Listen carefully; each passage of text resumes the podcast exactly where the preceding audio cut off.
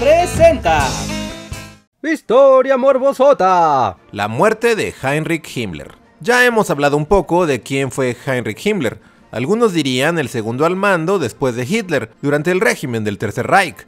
Himmler dirigió las fuerzas de la SS, la policía nazi, desde 1929, haciéndolas crecer desde inicialmente solo unos cientos de hombres hasta llegar a los miles. Himmler también fue el mayor responsable en supervisar la construcción de los campos de concentración nazis que llevaron al genocidio de millones. Y con la Segunda Guerra Mundial, Himmler también tuvo una gran responsabilidad en supervisar los avances y la defensa de ambos frentes. Ser un villano profesional no es un juego, hay mucho trabajo por hacer. La cosa es que si bien Himmler cumplía con la cuota de ser super malvado, no se podía decir lo mismo en términos de efectividad. Así, para 1945, la situación con los nazis era muy diferente. Atrás habían quedado los tiempos de los grandes desfiles y las películas de Leni Riefenstein, siendo sustituidos por más bien defenderse a como diera lugar de los rusos.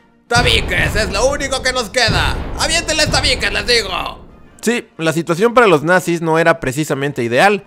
El Tercer Reich se veía cada vez en más aprietos, tratando de controlar el avance de los aliados en dos frentes, los Estados Unidos en el oeste y los rusos en el este. ¿Quién diría que declararle la guerra al mundo haría que te hicieran montón? Lo cierto es que durante la guerra, Himmler no fue capaz de frenar el avance de los aliados en ninguno de los frentes, pero su ineptitud poco importó, pues al parecer era el consentido de Hitler, y hasta enero de 1945 fue designado por el Führer como el jefe del grupo de ejércitos Vístula, el último intento de los nazis para detener a sus enemigos. Estoy seguro que esta es la decisión correcta. Esa, en retrospectiva, no fue la decisión correcta. Himmler no tenía la suficiente experiencia militar para una misión de semejante importancia. Y lo cierto es que para este punto de la guerra, digamos que Himmler empezaba a pensar que quizá no estaba en el equipo ganador. Quizá es tiempo de cambiar de bando. Sin embargo, a pesar de que la idea de traicionar al Führer comenzaba a rondar por la cabeza de Himmler, siguió las órdenes de Hitler y se trasladó a Schneidemühl, en donde estableció su centro de comando en un tren especial llamado Sonderzug Steiermark. El tren difícilmente estaba equipado con lo necesario para coordinar al ejército alemán. Contaba con solo un teléfono y no tenía mapas ni radio para comunicarse con las tropas en el frente. Pero el problema no era solo el tren. Para estas fechas, Himmler comenzaba a actuar de manera cada vez más errática, mostrando muy poco interés por su cargo de general en jefe. Se dice que su horario de trabajo era de tan solo 4 horas al día, no sin antes recibir un masaje diario, un abundante almuerzo y una larga siesta a mediodía. La falta de liderazgo comenzó a ser evidente entre las tropas, y pronto fueron otros miembros de la SS quienes empezaron a tomar las decisiones, pues claramente Himmler no estaba interesado. El 20 de abril de 1945, con el mundo entero cerniéndose sobre Berlín, Hitler y Himmler se encontraron por última vez para celebrar el cumpleaños del Führer. Y que cumpla muchos más. Felicidades a mi Führer favorito, al cual nunca traicionaré. Nunca. En realidad, Himmler había estado buscando maneras de pactar con los aliados desde comienzos de la primavera. De hecho, tan solo un par de días antes del cumpleaños de Hitler, Himmler se había reunido con Norbert Masur, el representante sueco del Congreso Mundial Judío, para pactar la liberación de varios campos de concentración. Dispuesto a salvarse, Himmler minimizó las muertes en Auschwitz, e incluso mintió, diciendo que las cámaras de gas solo eran usadas como hornos para deshacerse de cadáveres de enfermos. Esto aun cuando los aliados ya habían liberado el campo y las atrocidades cometidas ahí comenzaban a salir a la luz.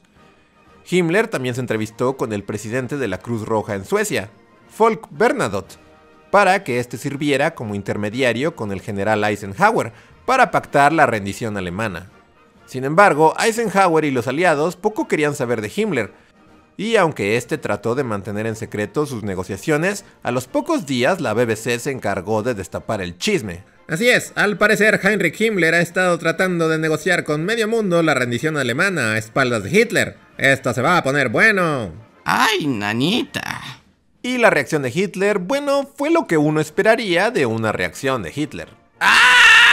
Hitler declaró a Himmler como un traidor y le quitó todos sus cargos. Sin embargo, a los dos días de hacer esto, se suicidaría en un búnker. Esto no evitó que Himmler huyera.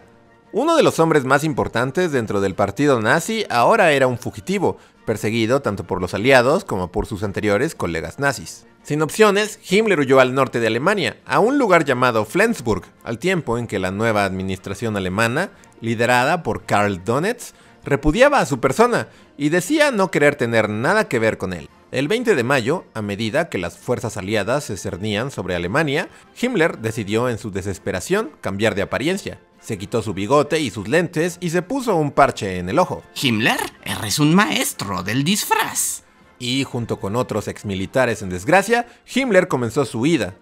Vestidos de policías militares, fueron descubiertos y capturados tan solo dos días después en la ciudad de Lunenburg.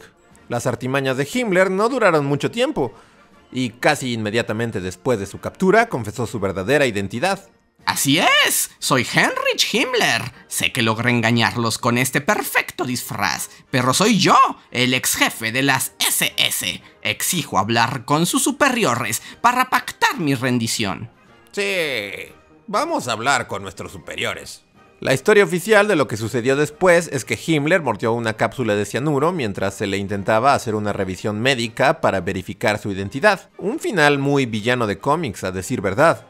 Pero la historia no terminaría ahí, ya que la información que se manejó en su momento con respecto a la muerte del jefe de las SS fue cuestionable. Lo cierto es que el resto de las fuerzas aliadas enfurecieron y exigieron una explicación a los británicos de cómo fue que uno de los más importantes nazis había muerto bajo su cuidado.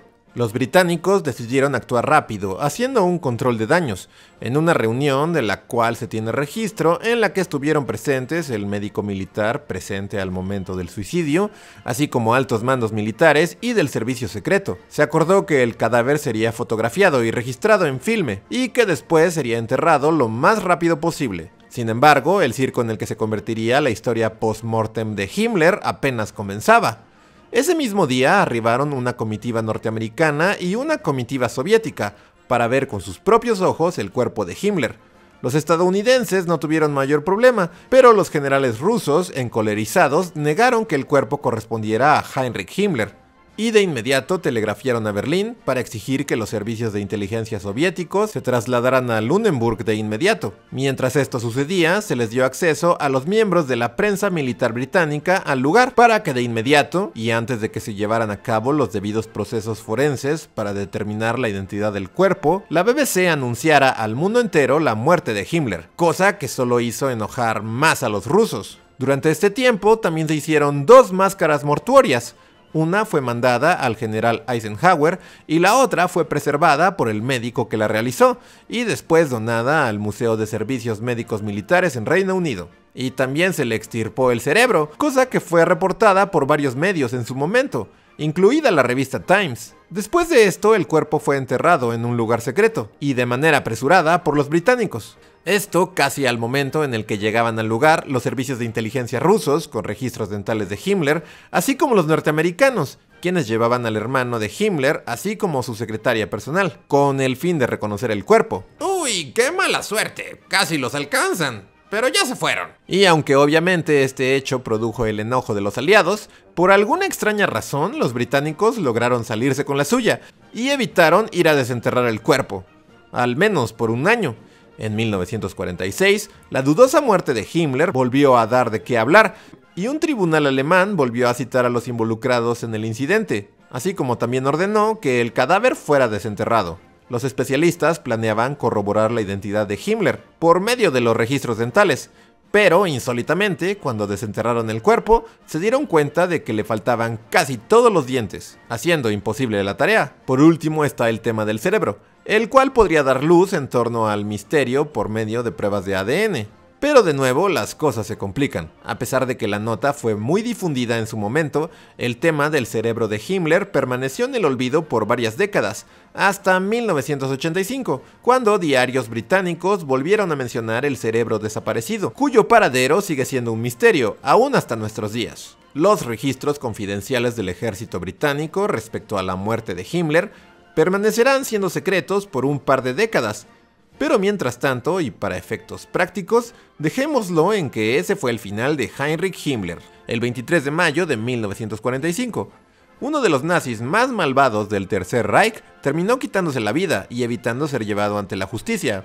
O escapó y vive ahora en una isla misteriosa junto con Elvis y Mecha Hitler. Mecha Hitler. Y eso es todo por hoy. ¿Te gustaría saber más de cerebros malvados que han sido conservados para fines científicos? Haznoslo saber regalándonos tu like. Si llegamos a 5000 haremos una cápsula al respecto. También no olvides compartir y suscribirte al canal. Eso nos ayuda a seguir haciendo contenidos como este. Muchas gracias a quienes nos apoyan en Patreon y en el sistema de membresías de YouTube. Síguenos también en Facebook, Twitter y otras redes sociales. Y no lo olvides, Bully Magnets, donde la historia también es divertida. Suscríbete.